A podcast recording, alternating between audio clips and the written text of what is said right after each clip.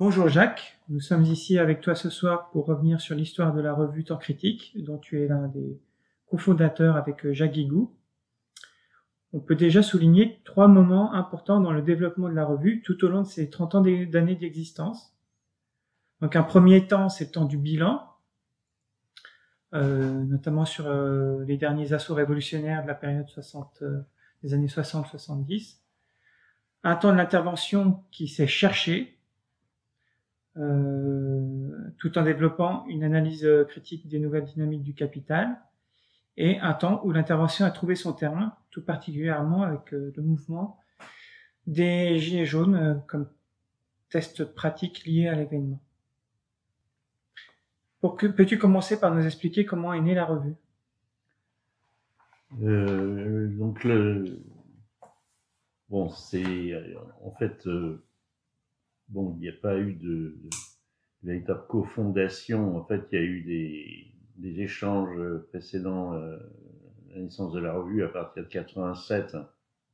Ce qui a été l'élément déclencheur, euh, c'est en 87 le, mon livre Individu, révolte et terrorisme qui tentait un, bilan justement de cette euh, période? période. précédente, euh, des années euh, 67 à, 70. Euh, 75 à peu près, même un peu plus, 77. Et euh, donc ce, ce, livre a été ensuite euh, commenté et un petit peu discuté euh, par Jean Guigou dans des échanges qu'on a eus et des rencontres, parce que lui avait écrit de son côté La Cité des égaux. Des égaux, oui et que certains points euh, de convergence apparaissaient, et donc euh, on, on, a échangé pendant un ou deux ans. Mais Vous avez publié ces échanges, je crois. Oui, ils ont été publiés dans le volume 1 de l'anthologie euh, L'individu et la, la, communauté humaine, mais pas dans la revue.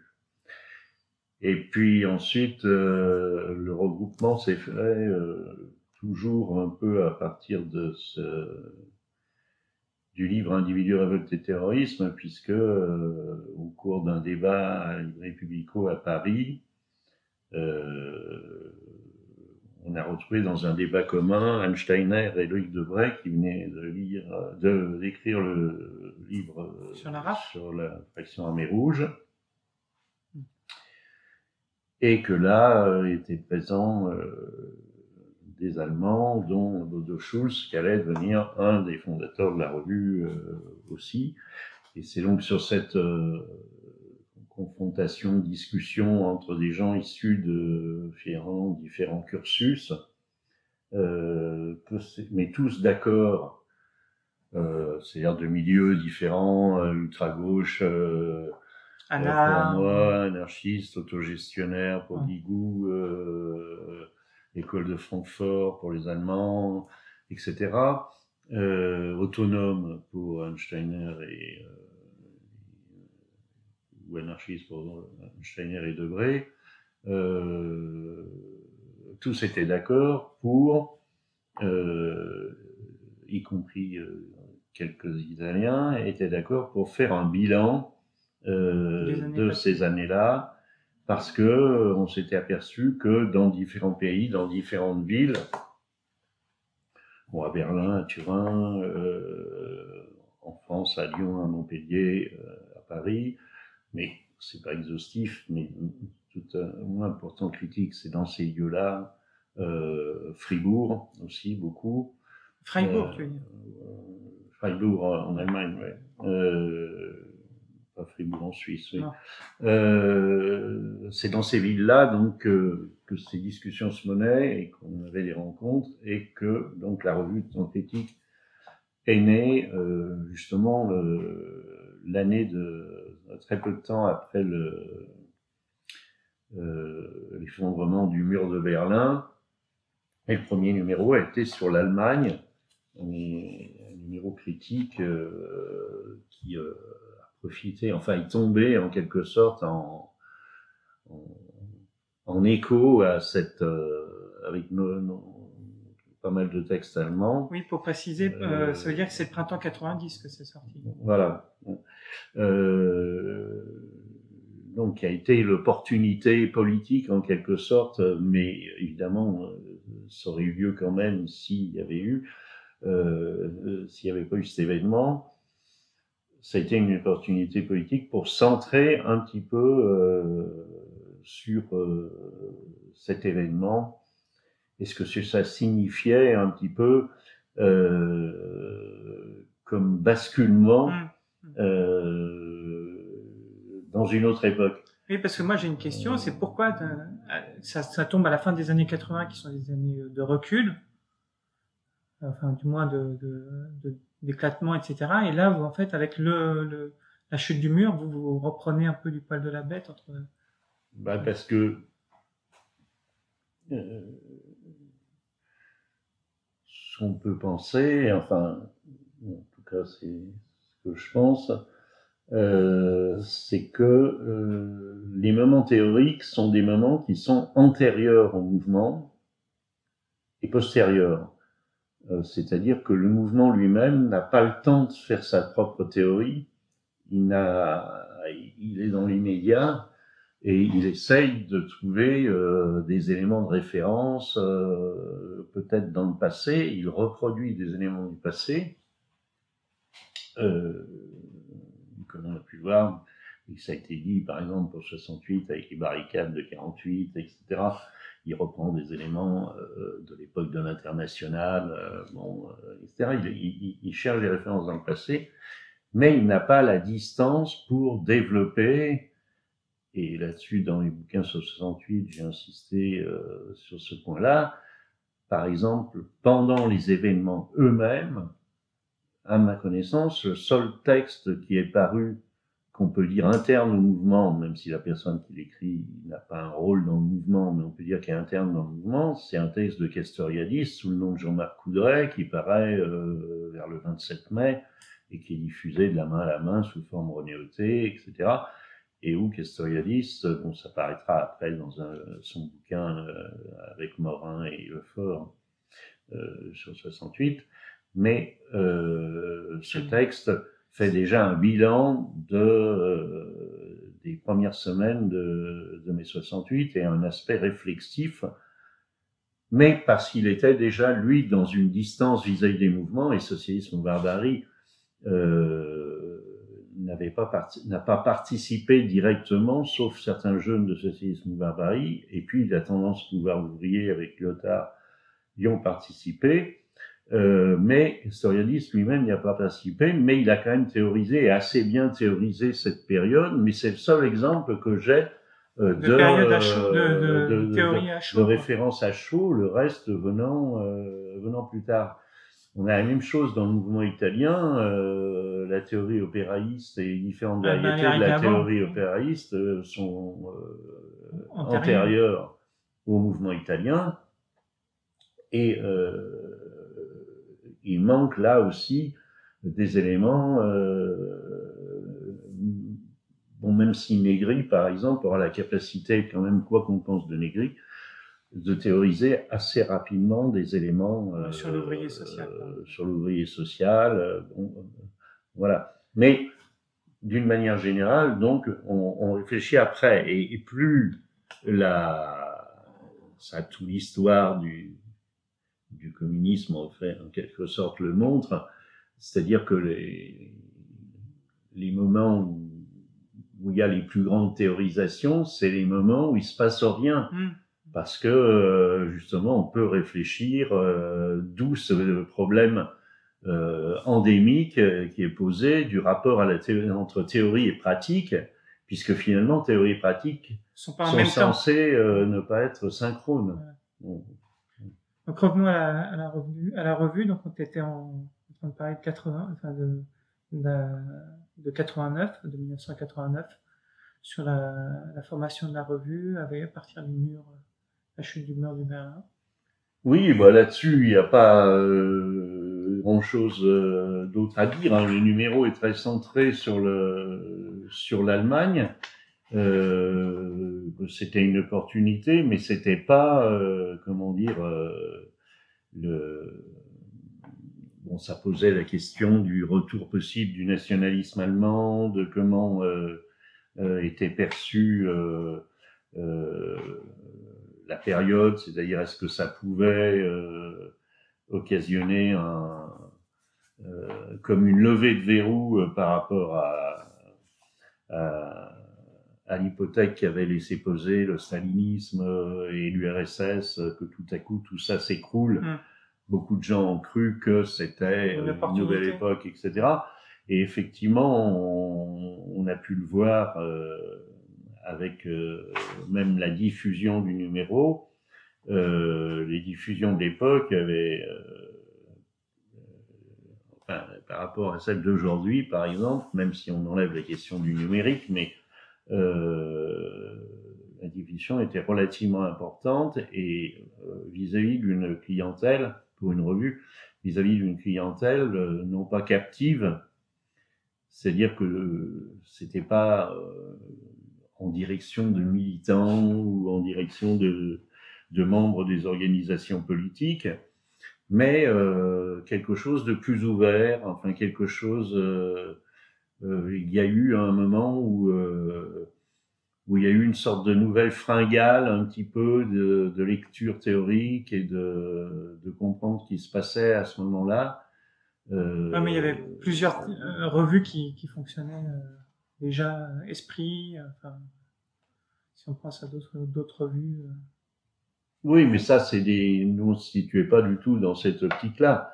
la revue qui aurait pu être plus proche, euh, dont la plus proche, euh, dans certains de ces moments, c'est les temps modernes, euh, mais, mais, les temps modernes étaient une revue multifonction qui avait mm. à la fois des articles littéraires, des articles philosophiques, et qui, quand il y avait des mouvements euh, faisait des numéros intéressants, par exemple sur l'Italie euh, ou sur l'Allemagne, faisait des numéros euh, thématiques euh, en allant chercher des auteurs qui participaient au mouvement, etc. Mais dans les temps modernes, c'était pas le travail essentiel des temps modernes, qui était une revue beaucoup plus intellectuelle et culturelle, ce qui n'était pas notre cas, où dans le cadre des revues quand même, même si on faisait une critique du militantisme et évidemment des revues d'organisation, on était quand même plus proche de ces revues-là que de revues comme Esprit et Temps moderne. Mmh. D'accord. Cette composante amende de, de la revue, elle s'est un peu, enfin, elle a eu plusieurs temps, je pense. Et est-ce que tu pourrais plus en parler? Parce que aujourd'hui, euh, c'est une composante qui n'est plus présente ou alors à la marge, et je peut-être que je me trompe, mais euh, c'est valable aussi d'ailleurs pour les, amis italiens, qui, dont il y a eu historiquement il y a eu Riccardo d'Este bien sûr, mais euh, pourquoi d'après vous on, on, en est dans une on est une situation au sein de la revue où euh, finalement ça s'est recroquevillé un petit peu sur sur sur la France? Ben, Parce que finalement, euh, comme ça restait un, un, bilan, bon, finalement, ce bilan, c'est la nécessité qui faisait euh, euh, qu'on se rassemblait euh, bon, pour faire ce bilan.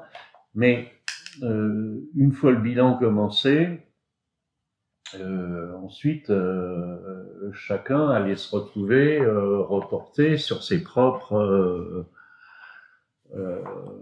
sur ses propres développements, disons sur ses propres sur ses propres chemins d'appréhension de la nouvelle réalité. donc c'était dur de garder quelque chose de commun à partir du moment où on n'avait pas une liaison plus organique euh, de groupuscules ou de, ou de partis, euh, parce que même euh, dans les, la France, l'Italie et l'Allemagne,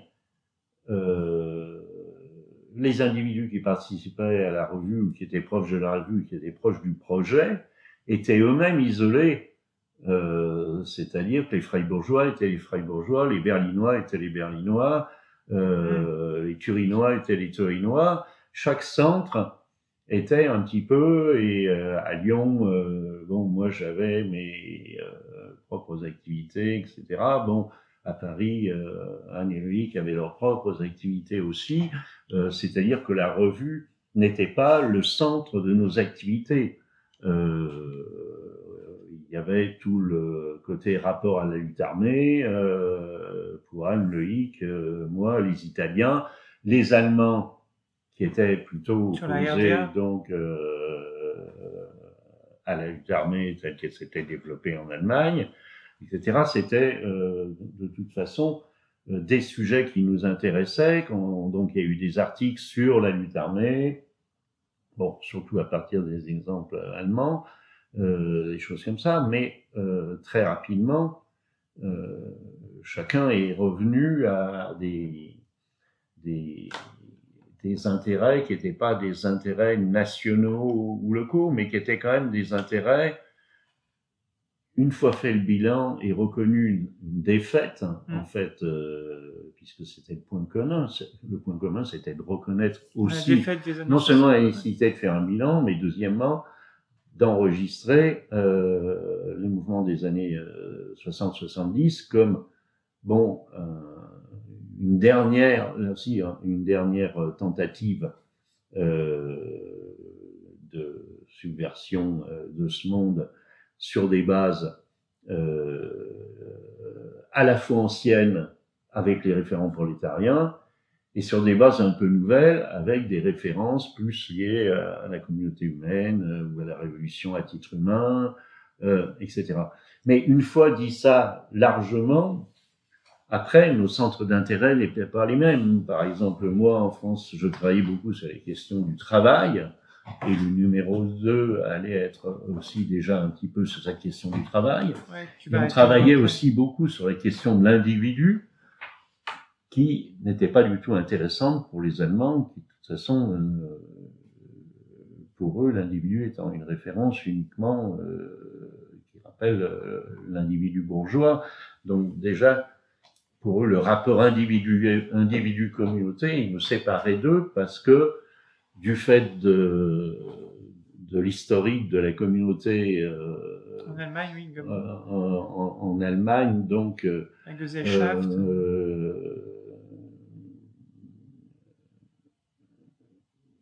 non, la Gesellschaft, c'est la société. Ah. non, en Allemagne, c'est plutôt dans le, le référent communautaire donc, qui a été repris par le nazisme, c'est plutôt la Gemeinschaft. Ah voilà, c'est ça. Bon.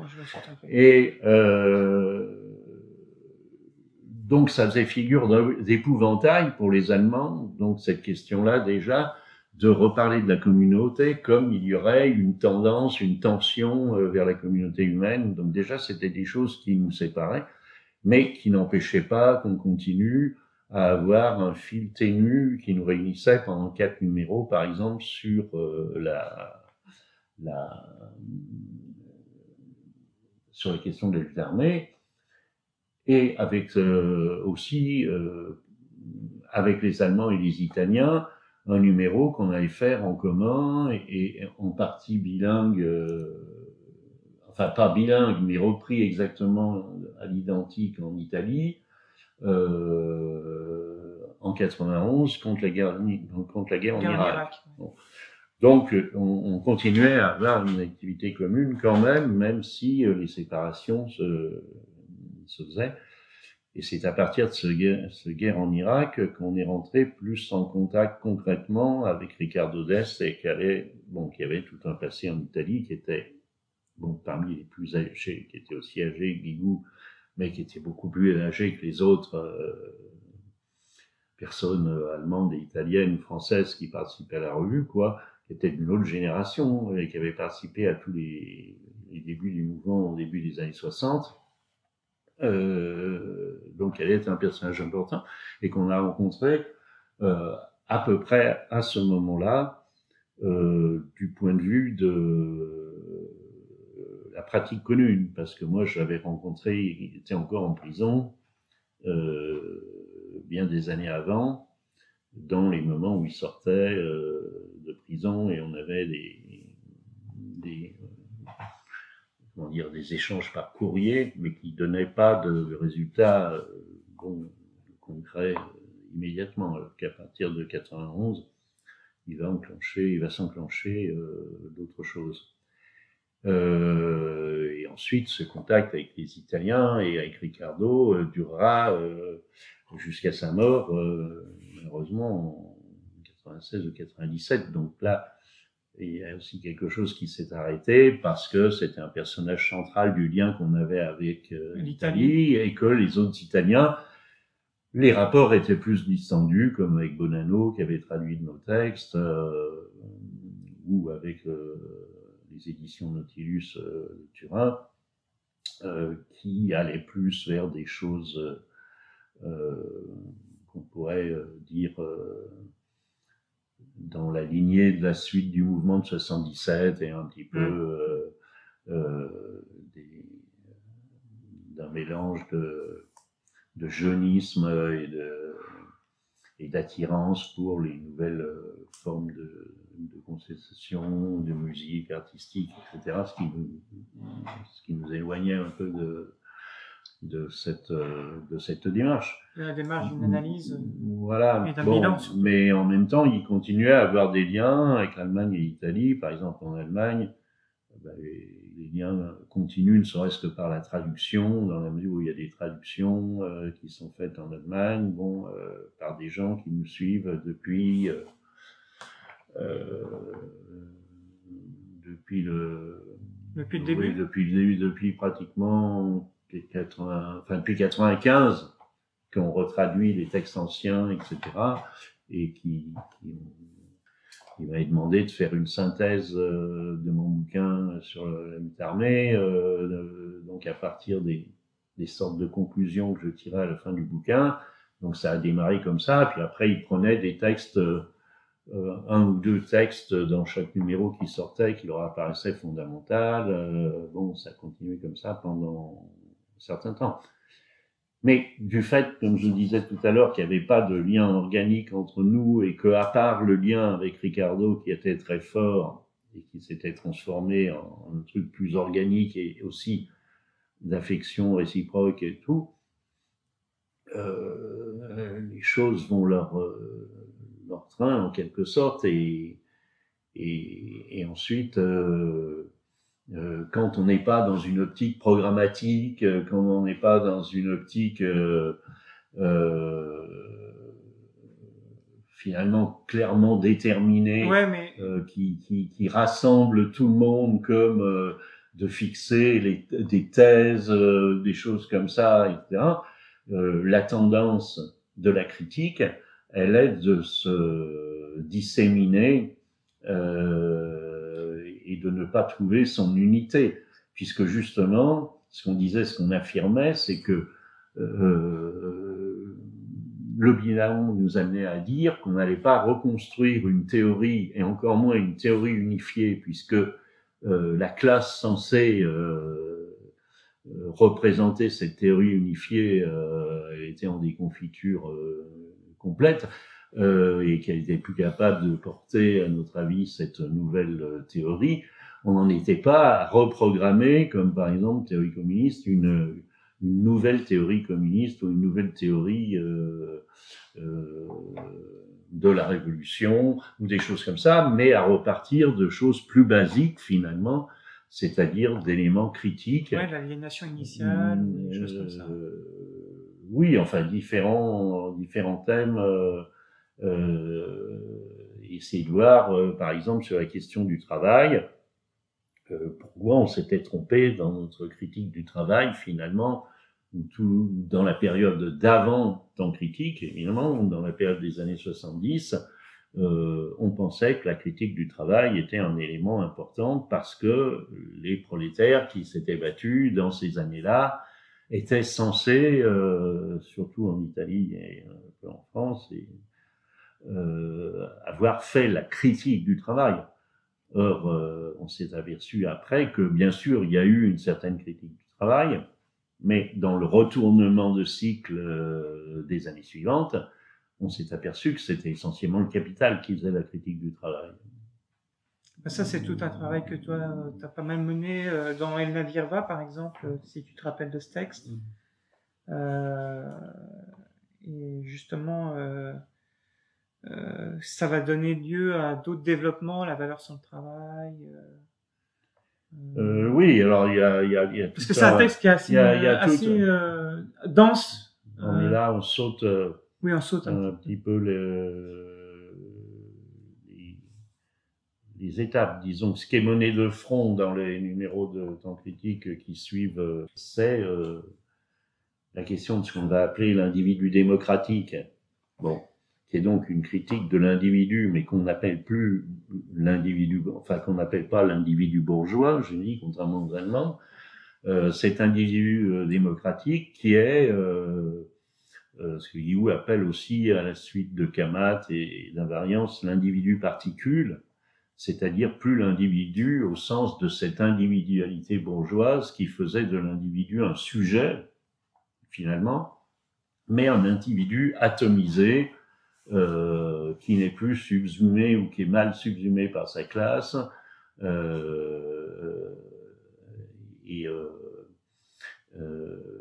donc on va étudier dans le numéro 2, par exemple,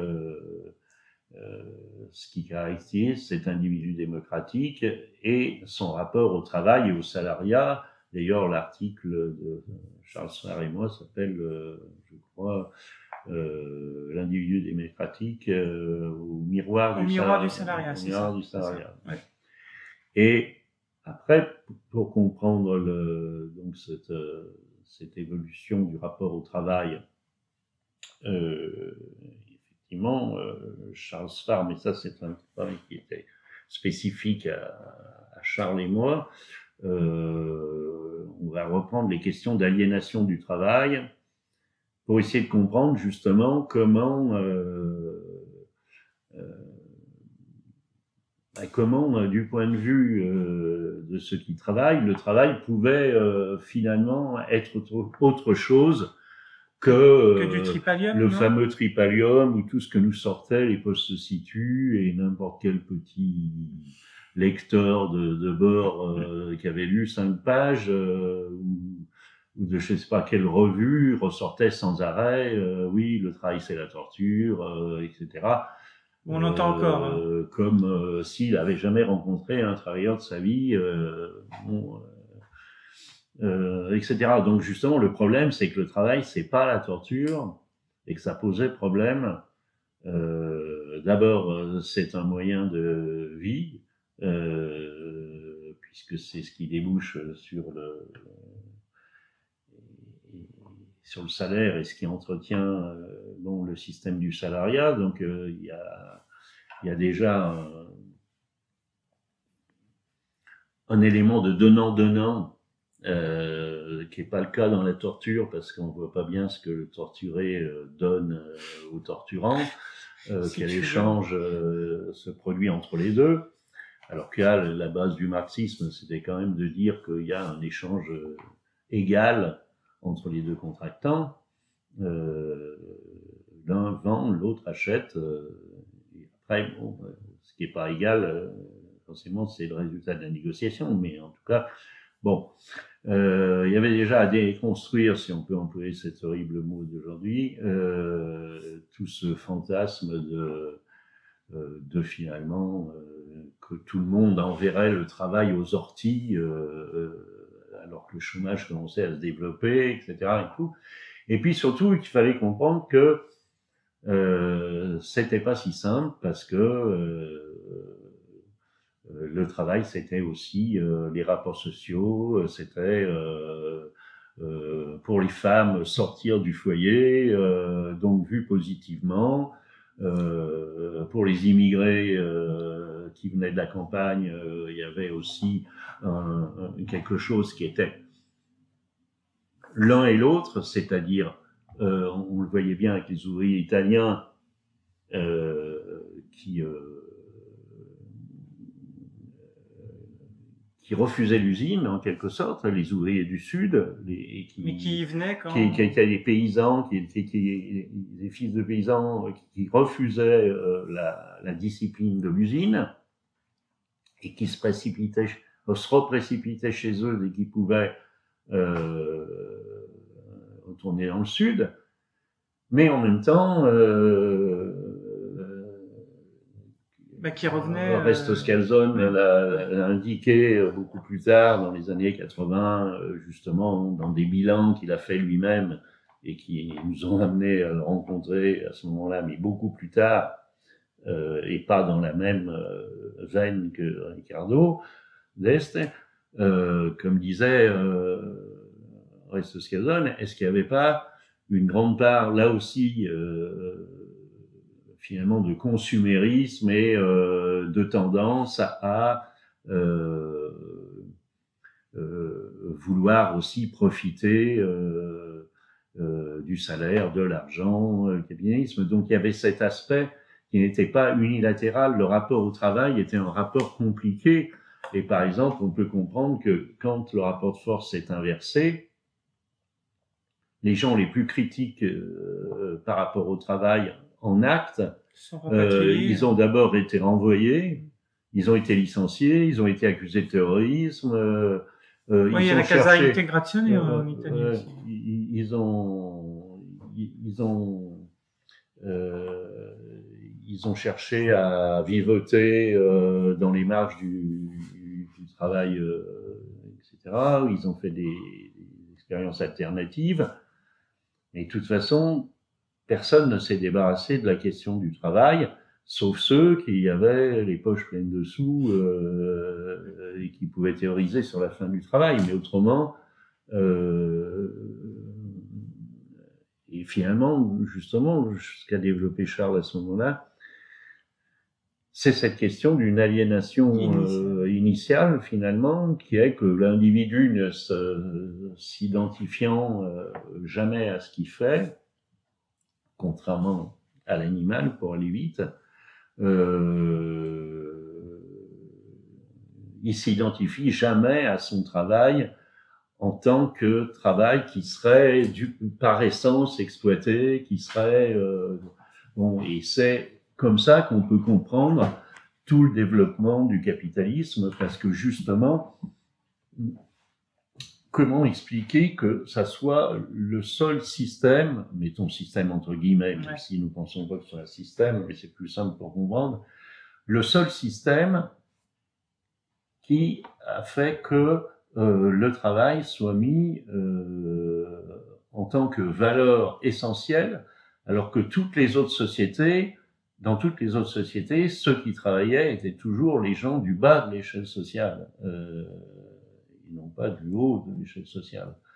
Alors que le, principe du capitalisme, c'est que euh, tout le monde travaille, du haut en bas de l'échelle sociale, et euh, bien évidemment pas dans les mêmes conditions, certains travaillent pour d'autres, mais même ceux qui travaillent pour eux, pour, euh, non, ceux qui travaillent pour les autres, ces autres ne sont plus des rentiers même s'il y a toujours des parasites sociaux, etc.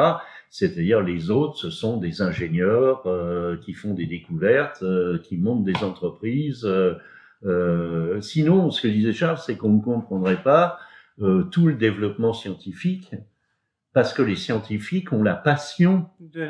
c'est après qu'ils s'aperçoivent de leur conneries. Mais quand les gens qui font les bombes atomiques, qui font euh, les trucs comme ça et tout, c'est par passion, c'est cette aliénation initiale euh, à l'activité qui fait qu'il n'y a aucune critique par rapport à cette activité, qu'elle soit capitaliste, qu'elle soit militarisée, qu'elle soit ceci ou cela. C'est après la nuit quand ils réfléchissent et qu'ils ont fait leur sale travail euh, euh, finalement ce qui est devenu leur, un sale, pas un sale travail, mais un sale objet de leur travail, qu'ils se disent mais putain qu'est-ce qu'on a été euh, faire ça? On n'a donc pas de conscience parce que justement euh, il y a cette question un petit peu d'aliénation initiale. Ce qui est marrant, c'est qu'on retrouve dans l'informatique la passion. Oui, ben bien sûr, mais des gens qui travaillent non-stop dans les dans les startups. Voilà, mais c'est pour ça que ça marche, et c'est aussi pour ça que les start-upers sont à départ des sortes de marginaux des gens qui n'ont pas réussi à l'école. Euh, je crois, je sais pas, c'est Bill Gates qui était nul ou l'autre. Enfin bon, je sais ouais, Non, mais il y en a plusieurs qui étaient ou Zuckerberg ou je sais pas. Bon, qui étaient des inadaptés sociaux ou des phobiques scolaires. Bon, euh, donc en fait, c'est cette passion de l'activité qui, bon, mais cette passion de l'activité concerne que, on pourrait dire, une petite tranche de personnes, mais autrement, on le savait très bien chez les ouvriers aussi. Par exemple, les ouvriers, plutôt que de piller leur usine, ce qu'ils préféraient, enfin la piller, c'est-à-dire la détruire, ils préféraient voler les outils ou les pièces pour faire du bricolage chez eux, ou même faire le bricolage pour chez eux directement à l'usine, parce qu'ils retrouvaient là l'autonomie qu'ils n'avaient pas dans le travail. Et, euh, ils en tiraient directement les fruits. En fait. Bon, et ils en tiraient quelque chose parce que euh, l'activité travail n'était pas pure exploitation, qu'il y avait possibilité de... Euh, et c'est tout ça qu'on a brassé un peu, là je, je assez rapidement, qu'on a brassé... Avec Charles euh, Charles qu'on a brassé tout ça pour sortir un peu euh, de la critique du travail, après en avoir analysé longtemps donc tous les pratiques anti-travail, etc. Mais ça a longtemps critique. On est sorti de ça pour ensuite voir justement les transformations du capital. Pourquoi c'est le capital qui critiquait le travail en substituant euh, les machines aux hommes euh, Et euh, finalement, pour en arriver à une critique de la valeur travail de Marx euh, qui allait nous occuper pendant très longtemps, on a remué toutes ces questions de théorie de la valeur, euh, avec l'idée donc de la valeur sans le travail vivant. Voilà, il y a une anthologie de toute façon, voilà, la valeur sans le travail. Je ne pas là-dessus. Euh, dans la quatrième de, couve, de couverture des premiers numéros, il y a la phrase suivante. C'est la première phrase. Le rapport social capitaliste tend à occuper tout l'espace-temps des êtres humains. Et euh, même dans, dans, les bilans euh, d'anthologie, etc., on se demande si euh, cette façon de refermer... Euh, on, a l'impression que tout est refermé au niveau des possibilités de la révolution à partir du moment où tu poses des choses sous cet angle-là. Ben, c'est les prémices en fait de la notion de, société capitalisée que Guigou allait annoncer, avancer euh, 20 ans plus tard. Euh, c'est qu'effectivement, euh, le, le capital euh, se fait de plus en plus tentaculaire, c'est-à-dire c'est pas simplement la domination réelle qui succède à la domination formelle telle que ça avait été décrit finalement déjà un petit peu par Marx, tout au moins anticipé, puisque les premiers éléments de domination réelle étaient développés déjà à son époque. Euh, euh, ça va se radicaliser, euh, disons, à partir des restructurations des années 80 et de ce qu'on va appeler la révolution du capital. C'est-à-dire, ça annonce, c'est une phrase qui annonce à la fois la phrase de Guigou sur la société capitalisée, et la mienne sur euh, la notion de, de, révolution du capital. après la révolution du capital, c'est-à-dire un changement quand même fondamental dans euh, à la suite de cette restructuration des années 80 qui suit justement les, c'est-à-dire qu'il n'y avait pas eu véritablement d'habitude dans l'histoire. Marx, par exemple, opposait toujours les périodes de révolution et les périodes de contre-révolution. Et justement, ce qui a changé à partir de 70, euh, C'est-à-dire que la, la, dernière période de révolution et de contre-révolution, finalement, ça a été à l'époque de euh, 1917, euh, disons à 1937, c'est-à-dire de la révolution russe à la fin de la révolution espagnole, avec euh, la répression des révolutions allemandes et hongroises, etc. Euh, peu des conseils italiens de 19.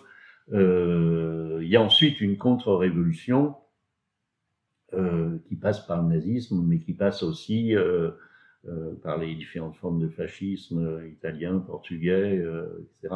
Mais après la Seconde Guerre mondiale, le franquisme en Espagne, mais après la Seconde Guerre mondiale, il n'y a plus ni révolution ni contre-révolution. Il y a des révolutions nationales donc dans les pays euh, du tiers-monde, les pays colonisés, mais autrement, euh, ça s'organise autrement avec le mode d'organisation euh, fordiste, l'État-providence, mm. l'intégration des conflits sociaux par l'intermédiaire des médiations syndicales et politiques. bon, et en 60-70, c'est pas une révolution, c'est une dernière tentative de subversion euh, de l'ordre capitaliste, euh, comme je l'ai dit tout à l'heure, mais qui n'est pas une, vraiment une révolution, d'ailleurs qui ne réussit pas, c'est un échec, mais n'a pas pas pris le, la voie de toute façon d'une révolution traditionnelle. Il n'y avait pas de volonté de prendre le, pouvoir euh, par un coup de force, euh, ni même euh, d'une autre façon, mais c'était une révolte contre l'ordre établi euh, et qui touchait largement d'autres couches les ouvriers. Euh, mais cette absence de révolution, elle n'a pas débouché sur une contre-révolution. Elle a débouché sur ce que certains ont appelé une récupération des tendances modernistes euh, libérées révolutionnaires, libérées euh, euh, on est passé de, libérer nos camarades à libérer les femmes, euh, libérer euh, les enfants, libérer les. Après, il y a eu libérer les fous, libérer les animaux, libérer, etc. Que le capital a repris dans sa dynamique, dont il a fait sa dynamique, mais ce n'est pas une contre-révolution. Dans une contre-révolution, il y a une répression Ici, il n'y a pas eu de répression. Euh, donc, en fait, c'est pour ça qu'on a beaucoup accusé les gens des années 70 qui ne sont pas allés en prison. Euh, c'est surtout en Italie, bon, un peu en Allemagne, mais en France plus rarement. Euh, les 68 arts et assimilés sont souvent accusés d'avoir été, d'avoir euh, trahi et pris le pouvoir après, parce que justement, quand il n'y a pas eu répression, et que le mouvement de dynamique du capital reprenait en les travestissant ou en les utilisant à son compte les éléments que euh, on avait portés pendant le mouvement, tous ceux qui avaient été dans le mouvement euh, comme des touristes, mais qui connaissaient les codes c'est-à-dire qui était fils de ou fille de, euh, qui était bardé de diplômes et euh, euh, qui avait une carrière toute faite devant eux, pour la plupart, ils sont, ils sont rentrés dans la carrière. Et effectivement, ils ont eu des rôles, mais ça, ça a été valable dans certaines capitales, ça a été valable à Paris, et pour la plupart des gens de cette époque-là, c'est un mensonge, ça n'a pas eu lieu. Il n'empêche que ça pouvait avoir lieu, puisque, euh, effectivement, pour prendre que nos cas, euh, ne serait-ce qu'en France, des gens comme Guigou et moi, euh, nous n'avons pas fait carrière, mais aussi parce que non seulement on ne voulait pas faire carrière, mais parce qu'on ne nous a pas laissé faire carrière. C'est-à-dire que la répression, elle pouvait jouer à d'autres niveaux à partir du moment où on refusait de jouer le jeu. De jouer le jeu. Bon, mais euh, voilà ce qui ça, ça, explique un petit peu les transfuges euh, qui ont fait que souvent les jeunes ont vis-à-vis de cette euh, période de 68 des sentiments un peu mêlés puisque euh, sans arrêt on leur raconte que les 68 là sont au pouvoir, ouais, surtout en France et voilà. Bon, voilà, donc euh, on, on a développé donc ces notions à peu près donc euh, qui sont restées finalement très théoriques. On est resté dans des éléments donc, comme ça euh, très théoriques. mais par exemple, vous avez réévalué complètement la question des classes. c'est à quel moment que vraiment c'est devenu une, juste une référence mais c'est au même moment, c'est-à-dire c'est pendant les textes sur le travail, le moment la valeur sans le travail, où euh, avec Charles Soir surtout, on a fait un travail spécifique euh, sur les classes. Et donc euh, justement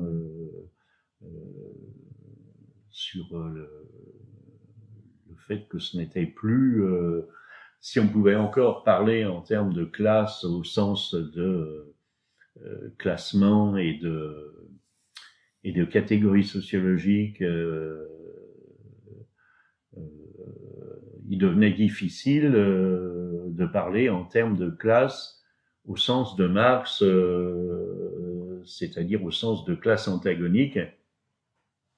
Et euh, dans ce qu'il développait sur un mode égalien, sur la classe en soi et pour soi, c'est-à-dire qu'à la limite, pour nous, dans un premier temps, ce qu'on disait, c'est qu'il existait à la limite encore une classe en soi, mais plus de classe pour soi. Euh, et puis après, euh, la, révolution du capital a même remis en question euh, l'existence d'une classe en soi, puisqu'aujourd'hui, il n'y a qu'à voir dans l'automobile les licenciements chez Renault. Les licenciements chez Renault, ils vont pas viser spécifiquement les ouvriers de Flins, euh, qui sont la plus grosse usine aujourd'hui et, où ils sont, euh, je ne sais pas, dix fois moins nombreux qu'à Billancourt euh, en 68. les licenciements chez Renault, même s'il y en aura à Flins, ils vont, ils vont viser essentiellement le centre de recherche de Guyancourt, qui est le plus grand centre de recherche d'Europe sur l'automobile, et qui abrite 20 000 personnes, dont plus de 10 000 vont être licenciés. Donc je veux dire, est-ce que ces 20 000 de, des ingénieurs, ingénieurs et, et, chercheurs de Guyancourt sont la classe ouvrière. Euh, Il faut arrêter de délirer euh, et euh, voir que la classe ouvrière, elle se tapit dans le bâtiment, dans les travaux publics, sur un mode de petite entreprise ou d'entreprise qui n'ont rien à voir avec les forteresses ouvrières d'où partaient les luttes euh, et aussi les bases du syndicalisme, euh, etc. Tout ça a été balayé et on a résisté euh, au fait de dire, comme beaucoup qui cherchaient la classe ouvrière toujours, etc., y compris dans les milieux ultra-gauche, on a refusé d'aller la chercher au Bangladesh ou en Chine parce que notre estimation de, de la classe ouvrière mondiale n'était pas euh, quantitative et que c'est pas parce que euh, il y avait de plus en plus d'ouvriers en Chine et que la Chine pouvait devenir l'atelier du monde euh, que il y allait avoir un renouveau d'une classe ouvrière chinoise qui allait mener la lutte contre et on le voit bien aujourd'hui où la classe ouvrière euh, chinoise euh, est, complètement instable et que, en fait, euh, le, développement est tellement rapide que il n'y aura pas de terrain. Il n'y a, pas de terrain, il y a, il y a, déjà des délocalisations, tout un mouvement de délocalisation à l'intérieur de la Chine, mais aussi au Vietnam, au Laos, bon, en Malaisie, etc euh, qui vient freiner ce développement. Euh, et puis euh, aussi, la Chine a le plus gros, projet de développement d'automation pour les années à venir. Et toutes les entreprises de pointe qui s'installent ou qui se montent en Chine sont des, des industries high-tech et non plus des industries de main-d'œuvre donc, du point de vue, si on disait, c'est que à un certain moment, donc, euh, on a dit la force de travail devient inessentielle. Elle devient inessentielle d'un côté par rapport à la valorisation du capital, puisque euh, la part nécessaire de, de, survaleur tirée de la force de travail, bon, est, est moindre et, et, de moins en moins importante. Et c'est pas parce que euh, il y, y, aura un ouvrier qui fera marcher une usine, enfin pour rigoler, on disait toujours ça, euh, pour les marxistes, même ultra-gauche, un ouvrier face à une usine avec 2000 machines, c'est lui qui produira la plus-value. Oui, c'est ça, ça c'est toujours le discours qu'on retrouve. À lui tout hein. seul. Bon, euh, après, euh, que la personne qui dit ça soit incapable de calculer cette plus-value lui pose pas de problème, il suffit de l'affirmer. Euh, oui, c'est des discours qu'on entend. Mais c'est des croyances, je veux dire, c'est des croyances religieuses. Euh, ça n'a pas eu de rapport avec euh, euh, l'analyse du travail artisanal euh, euh, ou l'analyse même que Marx pouvait faire des premières manufactures, des choses comme ça. Bon. après, on a parlé de l'évanescence de la valeur, du fait que justement on ne savait plus où elle était et qu'elle parcourait tout le cycle. bon, euh, donc voilà, après ça s'est enchaîné sur des choses comme ça, mais, mais dans un continuum quand même théorique.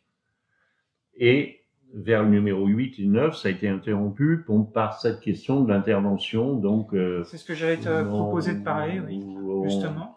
On a, à l'initiative de Éric Debray, surtout, euh, disons que une revue comme Temps Critique euh, euh, et tout l'après 68, d'une certaine façon, pour les gens qui n'étaient pas gauchistes, euh, il y a eu une critique du militantisme, il y a eu une critique de la, de la politique. C'est-à-dire que, alors des tendances gauchistes qui allaient ensuite donner les particularismes euh, ou, ou bon, les différentes sortes de féminisme, mais aussi euh, des, euh, des gens qui s'occupaient de la vie quotidienne, de la révolution de la vie quotidienne, etc. Pour eux, tout était politique. C'est-à-dire que tout devenait politique.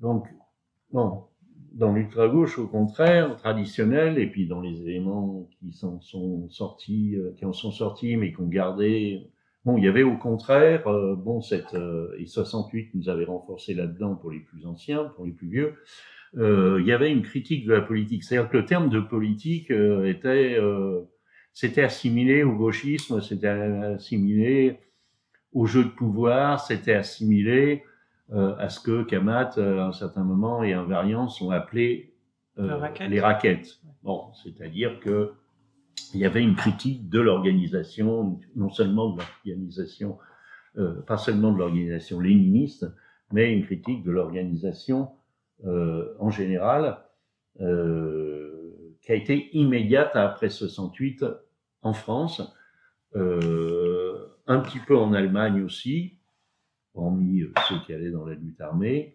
euh, avec un mouvement assez diffus, dit anti-parlementaire, mais assez anti-organisation aussi. Et en France, un mouvement très anti-organisation, euh, anti-gauchiste finalement, euh, où euh, cette question de la politique était, euh, était vraiment refusée, où on parlait que de révolution sociale et où on opposait la révolution politique à la révolution sociale, etc. Et puis donc, euh, à un certain moment, il y a, y a eu des, des, comment dire, des, euh, des incitations, enfin des personnes à l'intérieur de la, de la revue qui ont essayé d'axer un peu plus euh, la revue sur l'intervention, étant entendu qu'il y avait des interventions politiques, on avait, euh, on était déjà intervenu d'une certaine façon euh, dans le, des collectifs euh, sur la guerre en Irak sur la guerre en Irak et par des textes aussi sur la sur les sur l'ordre mondial. Oui, c'est un mouvement qui n'a pas vraiment pris finalement contre la guerre en elle-même. Bah, qui n'a pas tellement pris. si, le mouvement a été assez fort. oui, mais pas assez fort en fait. bah, On ne sait jamais.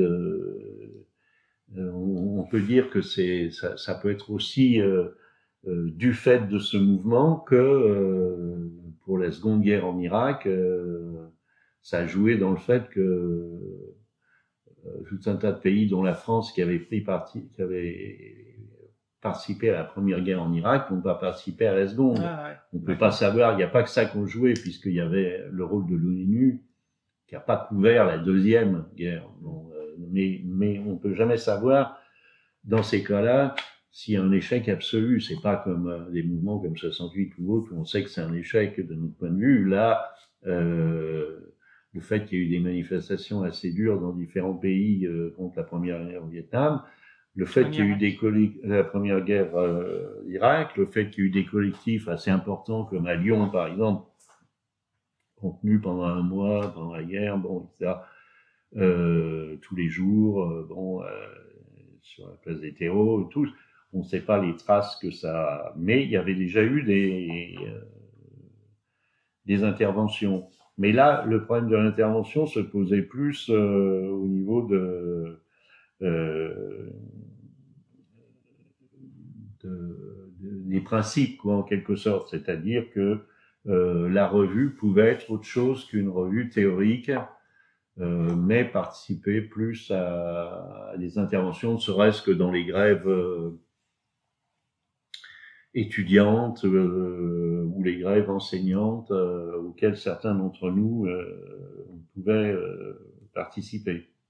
Donc, à partir du numéro 9, en fait, la place de l'intervention politique est plus nette et vous commencez à développer autour de ça. donc, j'aimerais bien savoir un peu comment vous, vous avez avancé sur cette question de l'intervention politique. C'est plus exactement, il y avait d'abord il y avait un souci parmi certains d'entre nous, comme Loïc Debré, euh, d'avoir une intervention politique plus plus marquée, euh, plus euh, euh finalement d'agitation. Bon, dans, les luttes éventuellement auxquelles on pouvait participer. Euh, Loïc participait, euh, par exemple, euh, dans l'Est parisien, au moment des grandes grèves, etc. Il y avait donc cette idée de pouvoir participer directement à des luttes, pas forcément en tant que critique, mais que ça faisait partie aussi de nos, tâches. Et puis aussi, euh, alors ça c'était assez mal vu finalement, et euh, Loïc était assez isolé là-dessus, euh, Ricardo était assez méfiant par rapport à ça, euh, Baudot, qui était encore là en France, bon, il, Baudot Schulz maintenait la position adornienne, bon, son modo par rapport à la critique de l'activisme, etc.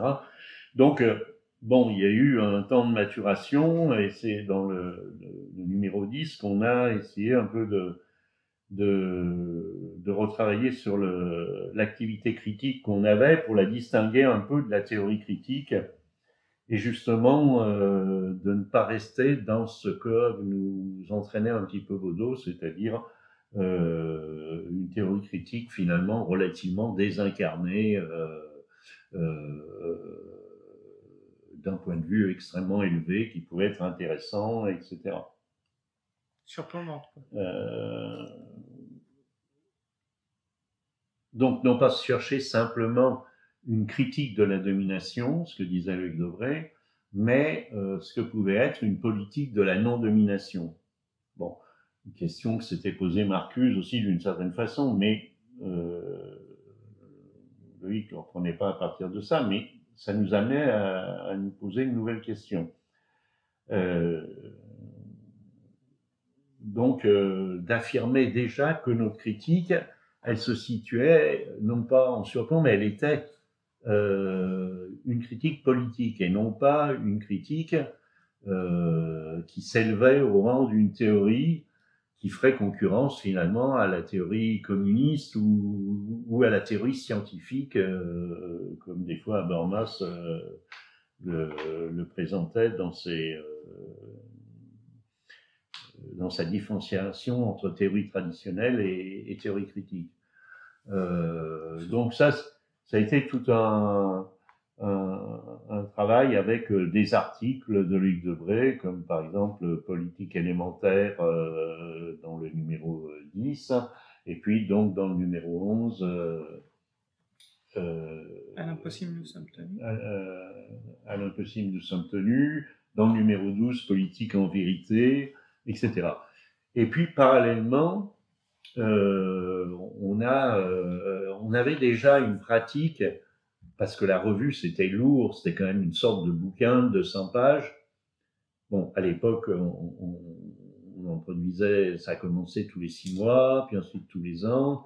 Bon, c'était lourd pour nous, et puis c'était lourd pour les lecteurs aussi, puisqu'on s'était aperçu finalement que l'engouement euh, qu'il y avait eu euh, vers 89-90 pour des aspects théoriques, etc., et euh, une diffusion pour un public plus large, cet engouement, il était il commençait à être dans le déclin, et on commençait à diffuser moitié moins, on, était passé de 1000 à 600, je sais pas, bon, ça, ça commençait à être plus difficile, et on, avait la possibilité d'utiliser peut-être d'autres moyens. Donc on avait beaucoup procédé par supplément.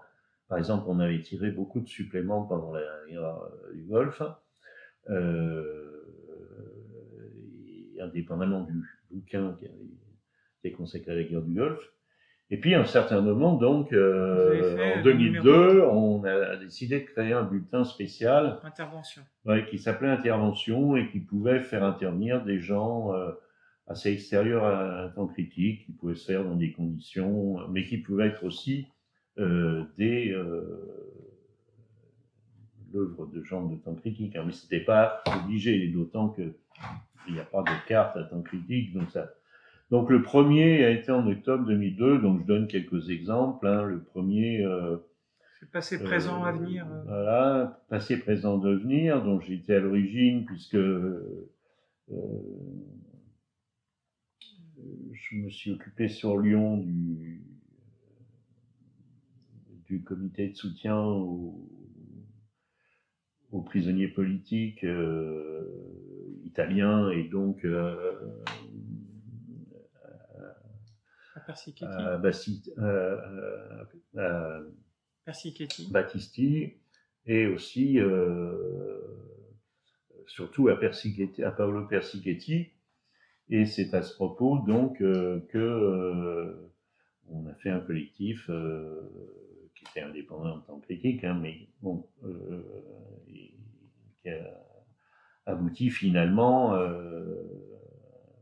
à cette intervention, c'est-à-dire l'idée qu'on pouvait, bon, qui a été mieux appliquée pendant le mouvement des Gilets mais l'idée qu'on pouvait, et qui avait été aussi un petit peu appliquée au moment de la guerre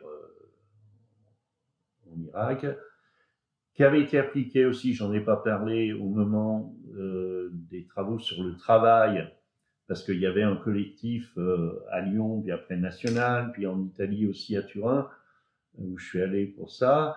Il y avait euh, des collectifs autour de des changements du travail, de lutte contre le travail, de qu'est-ce que ça voulait dire. ah oui, il y avait des, des collectifs locaux.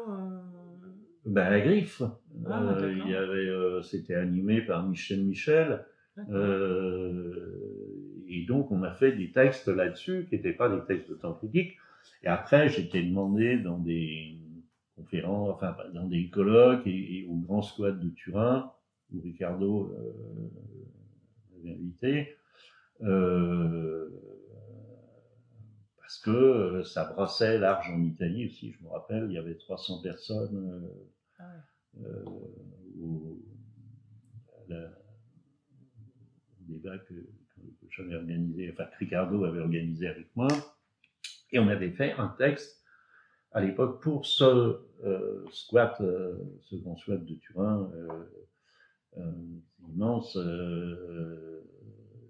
qui s'appelait La valeur sans travail, mais qui faisait 6-7 pages que, que j'avais préparé spécialement pour l'intervention à Turin. Mmh mais qui était issu du travail que je menais à Lyon sur cette question-là, avec Michel Michel, mais aussi d'autres gens qui n'étaient pas tant critiques, mais euh, euh, Philippe Coutan à Nantes, euh, euh, avant que naisse la, la revue la CNT, Les Temps Maudits, allait, dont le premier numéro allait porter sur la question du travail aussi. Et normalement, j'aurais dû écrire un texte, enfin j'avais écrit un texte pour la revue, mais bon, un bureaucrate de la CNT a, refusé que qu'on mette Weinstein dans le truc de la CNT. Donc, bon, Philippe Coutin a enlevé le texte au dernier moment, mais il y avait tout un brassage, un, très gros mouvement finalement euh, de réflexion sur le travail en fonction de toute l'expérience qu'on avait eue, donc des pratiques anti-travail, mais aussi de tout ce que j'ai dit sur ça pose quand même problème, c'est-à-dire pourquoi le travail continue, pourquoi c'est bon, etc. Donc ça, c'était déjà des interventions.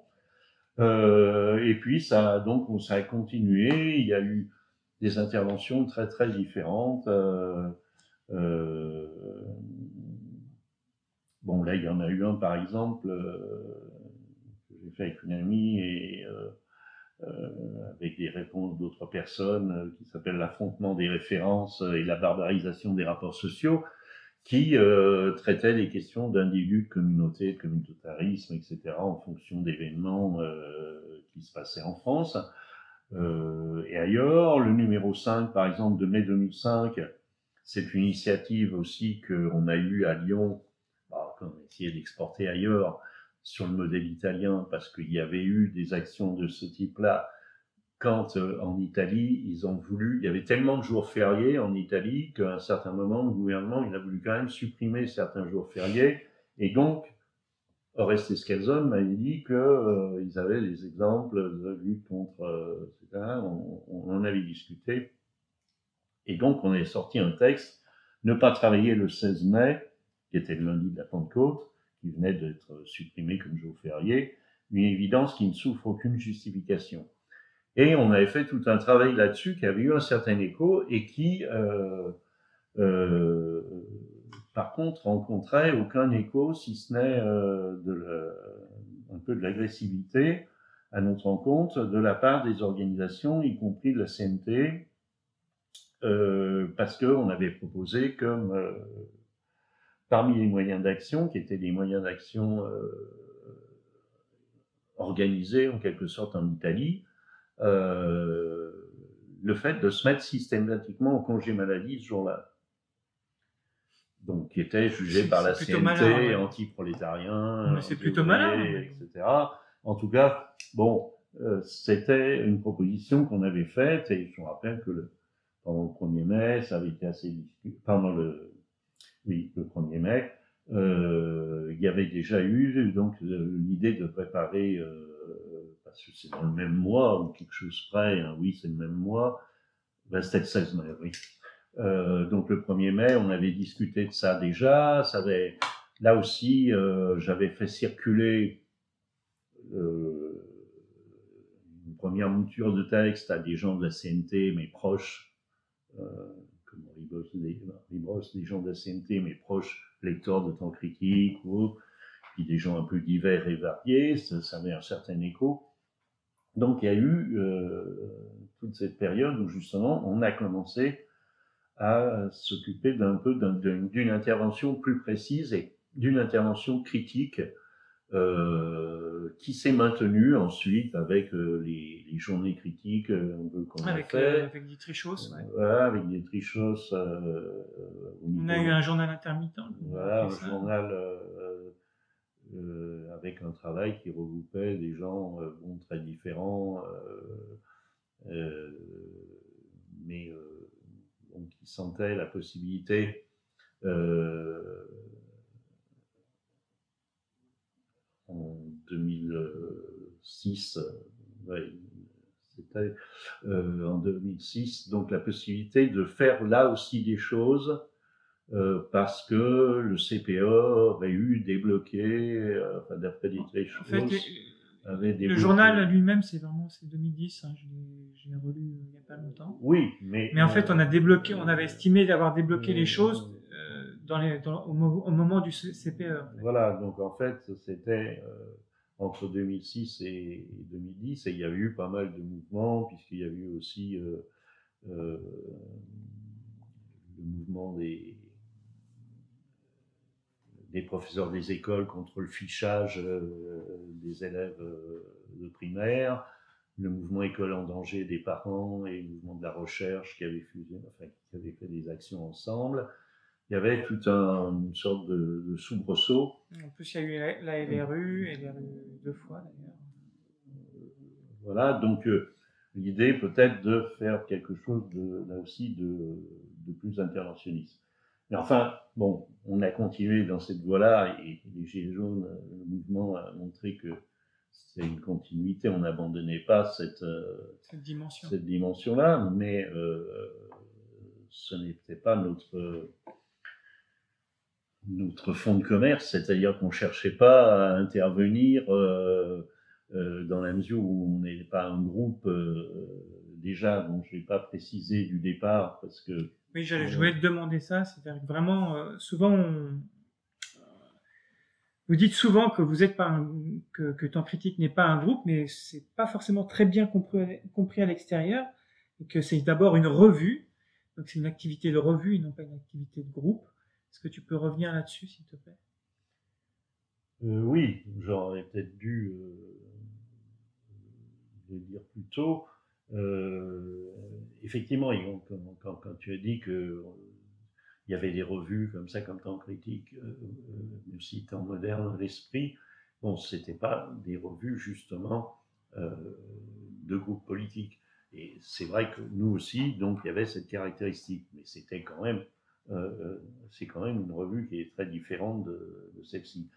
Mais elle n'était pas politique, ou euh, elle n'était pas celle d'un groupe politique au sens où, dans cette revue, il ne s'agissait pas d'avoir un point de vue unique, puisque justement, dans notre bilan, on avait constaté la grande hétérogénéité finalement des bilans et des tentatives de bilan, et que on pensait que le mieux, qu'il ne pouvait pas y avoir, euh, qu'il fallait laisser faire, qu'il ne fallait pas chercher à tout prix l'unification, et que de toute façon, l'unification de cette critique, elle n'avait, et ses bilans, elle n'avait pas de raison de se faire comme ça, puisque de façon spontanée, que ça viendrait au fur et à mesure des mouvements éventuellement. Et je lui avais dit qu'on n'avait pas reconstruit une théorie. Donc à partir de là, bon, beaucoup de gens pouvaient venir se greffer et euh, apporter une contribution à la revue, ce qui s'est fait, même sans appartenir euh, à la revue, puisqu'il n'y avait pas de frontières. Euh, et par exemple, encore dans le dernier numéro qui vient de sortir, par exemple, Sophie Vanish, bon, a découvert la revue euh, par euh, des contacts qu'elle a eus avec moi sur euh, des sujets bon, sur la Révolution française, en fait, qui sont parallèles, mais qui ne sont pas internes à, la revue. Et comme elle a été assez étonnée de, lire des choses de la revue suite à ça, qui, qui, qui un petit peu la, la remuait, la, questionnait, la questionnait, etc. et qu'elle était en recherche justement un petit peu aussi de, d'intervention, enfin de mettre à ces recherches historiques qui sont bien spécifiques sur la Révolution française une touche plus interventionniste aussi. Bon, elle a écrit un article pour nous, euh, pour la revue. Donc c'est, il y a eu plusieurs moments où ça s'est passé euh, comme ça. Alors ce qui n'est pas compris, bon ça je pense que c'est quand même un petit peu compris, euh, et que ça a été compris aussi euh, au moment des, du mouvement des Gilets, jaunes, puisqu'on n'a pas été pris par un groupe, comme un groupe politique par, par les Gilets jaunes, alors que les Gilets jaunes se sont très bien rendus compte qu'il y avait des groupes politiques qui étaient euh, autour d'eux, soit contre eux, soit avec eux, mais euh, des groupes euh, qui étaient constitués, oui, comme le POI ou même les antifas qui, d'une certaine façon, formaient un groupe ou euh, euh, même FO, bon, euh, etc.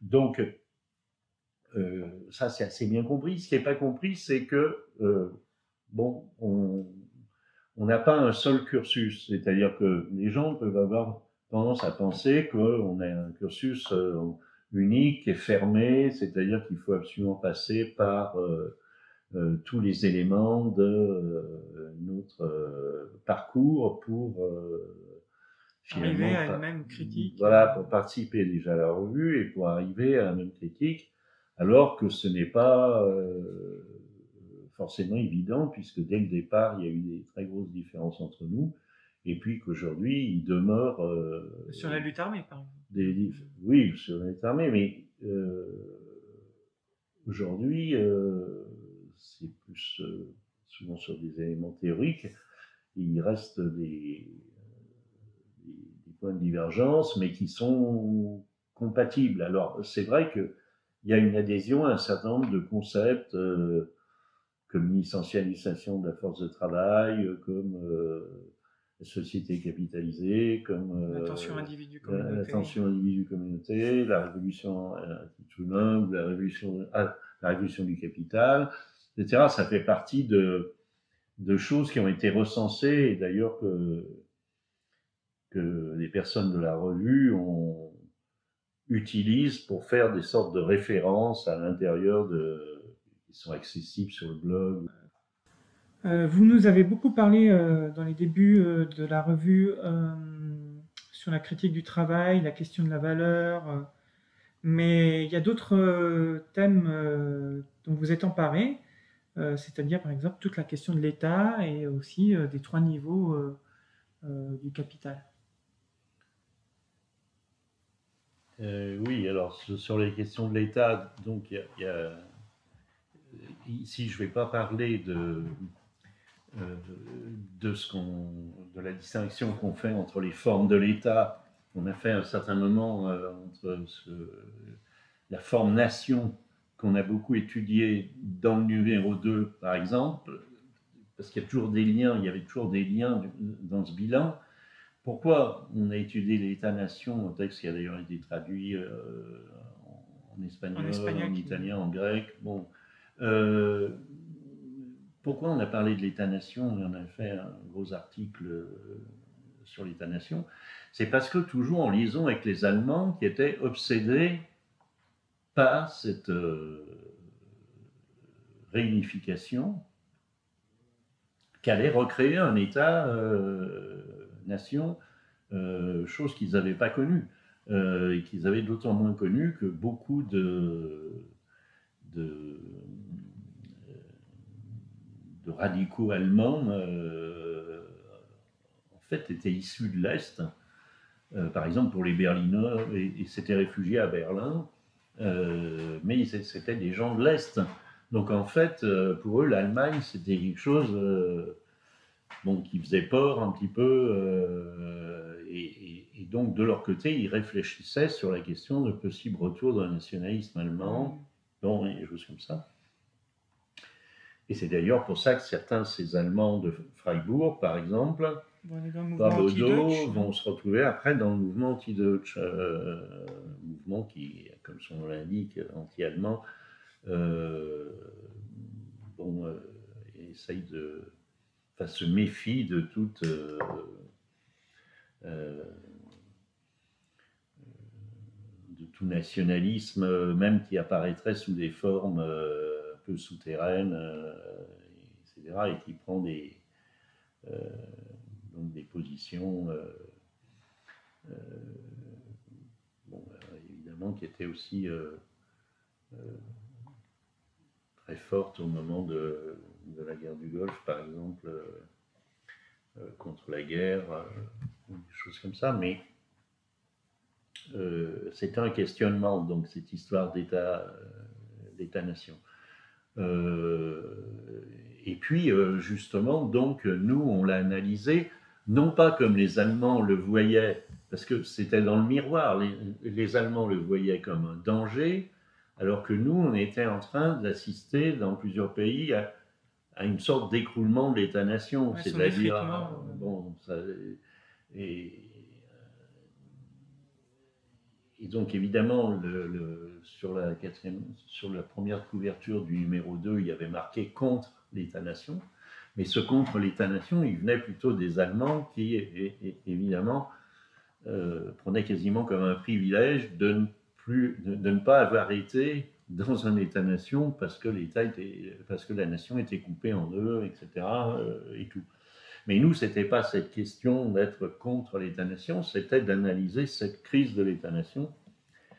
Et c'est à partir de là que Guigou, essentiellement, a développé, lui qui, qui venait un petit peu professionnellement euh, de courant, qui avait développé des thèses professionnelles sur l'institution, l'instituant, l'institué, etc., euh, dans les années 60, euh, s'est mis à analyser la crise de l'État-nation à partir de ces institutions.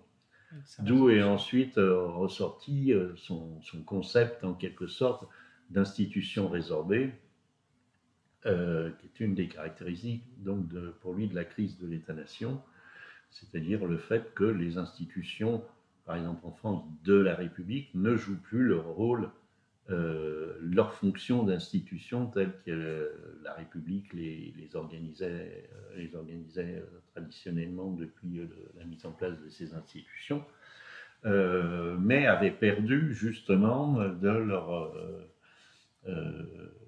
de leur structuration comme, euh, euh, comme institution, c'est-à-dire que ça se diluait, que l'éducation n'était plus vraiment nationale, que le, euh, les pans entiers bon, se, se, détachaient. la justice en Italie, par exemple, se mettait à, à créer une nouvelle histoire. À emprisonner les politiciens et euh, euh, aussi euh, tous les gens ayant participé au mouvement des années 70, etc.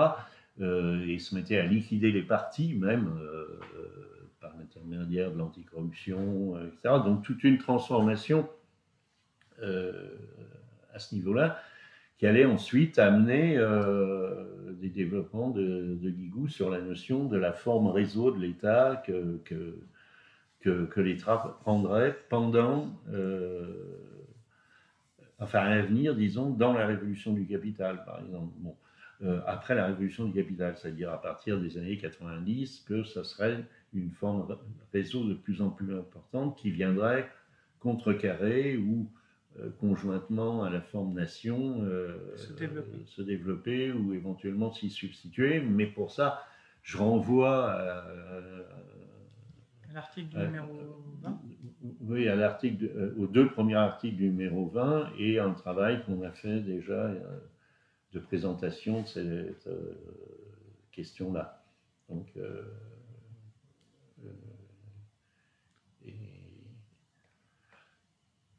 pour ce qui est euh, de l'État-nation, on vient de le voir, mais l'État-réseau, euh, ce qui reste un peu euh, comme, comme, comme, aspect, c'est la question des trois niveaux que vous avez été chercher chez Brodel. oui, alors. Avec une réinterprétation. Oui, en fait, ce qui s'est passé, c'est que c'est toujours en fonction de l'évolution euh, des transformations du capital. Hein.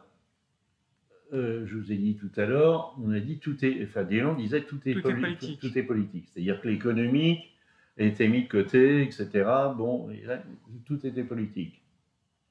Et puis, après la phase gauchiste du tout est politique, il y a eu une sorte, dans la restructuration euh, du capital, dans la période des années 80 et tout, euh, cette période très de basse intensité euh, des luttes, il y a eu une sorte de tout économique qui a débouché sur des bouquins comme L'aurore économique de Viviane Forrester, qui avait fait un tabac, c'est-à-dire tous ces littérateurs qui tout à coup se, se penchent sur un truc qui les a, qui les a touchés, et comme ils savent bien écrire, bon, et ça, ça prend la forme d'essai, ça se ment bien. Donc c'était l'horreur économique.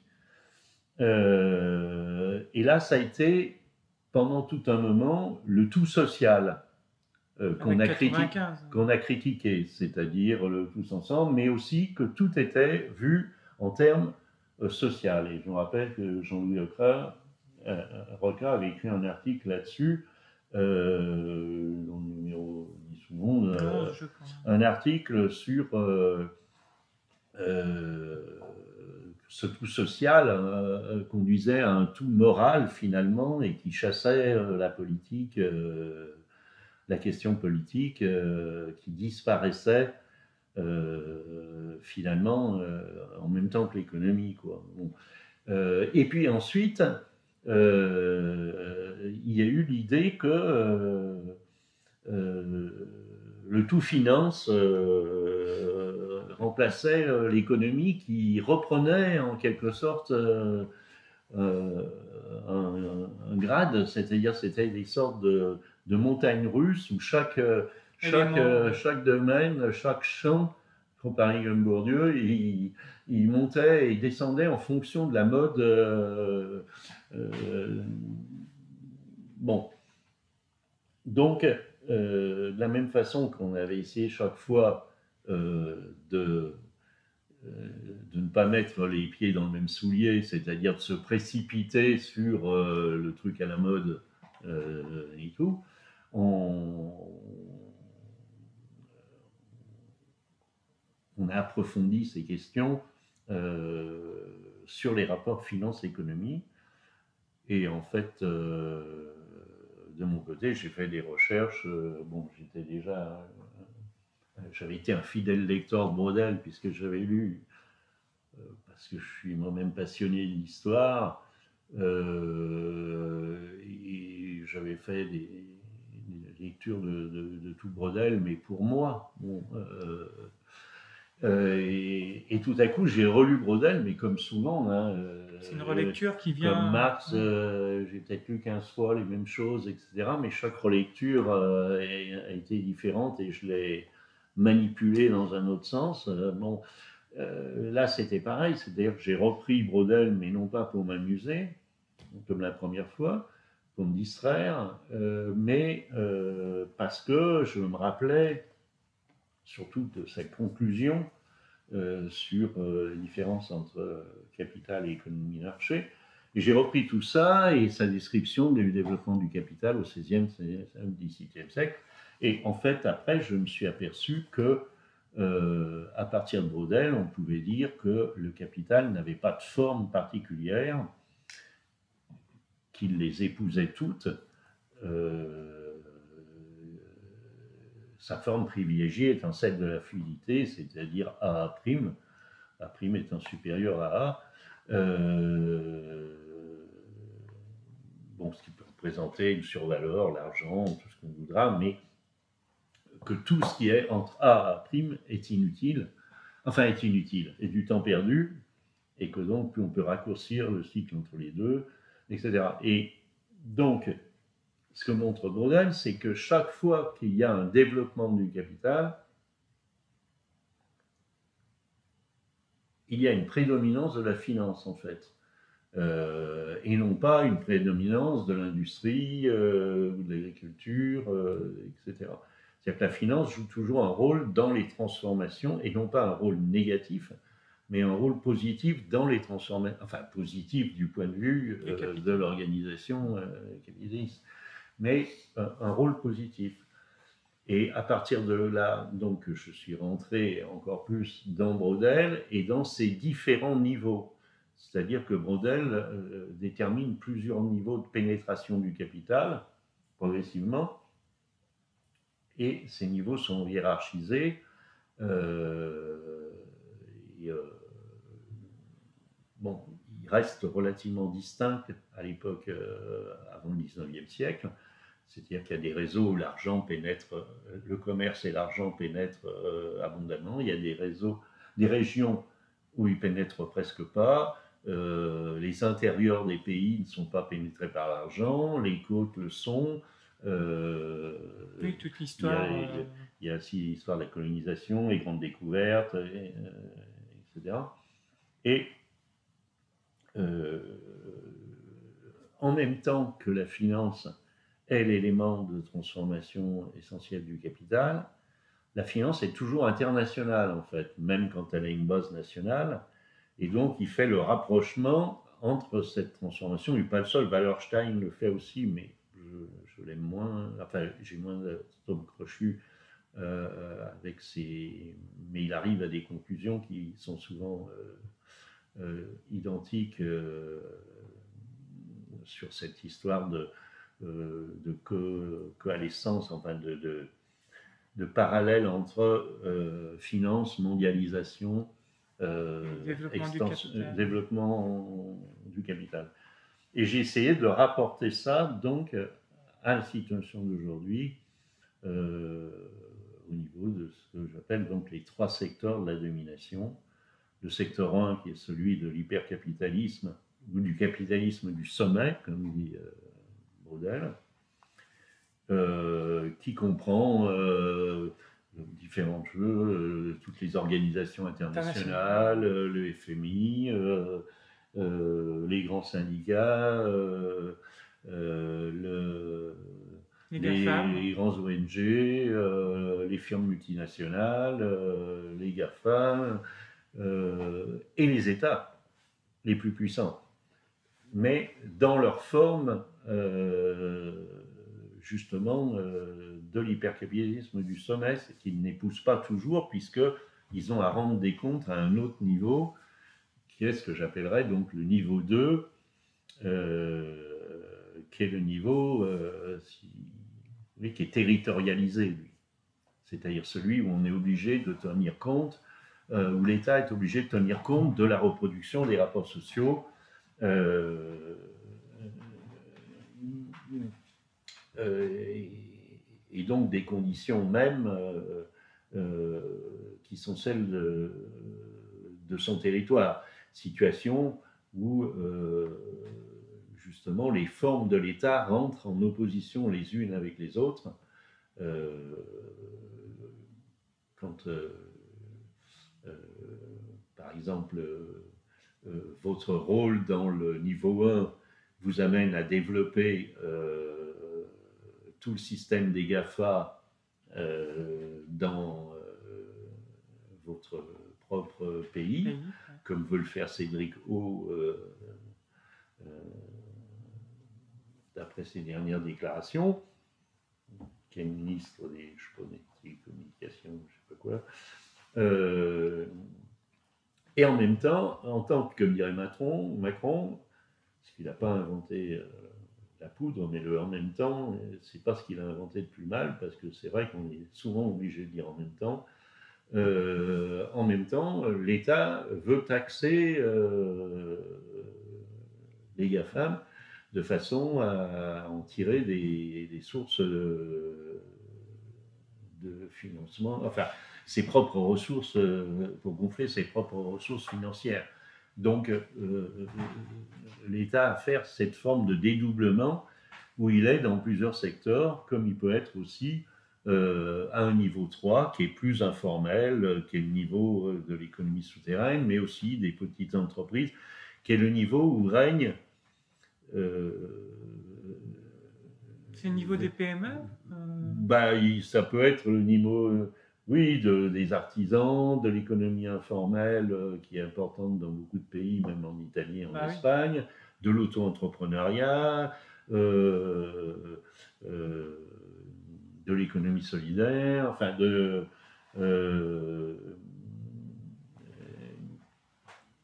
voilà, donc mais la différence avec l'époque de Brodel, c'est que ces euh, trois niveaux sont, euh, euh, comment dire, en rapport les uns avec les autres.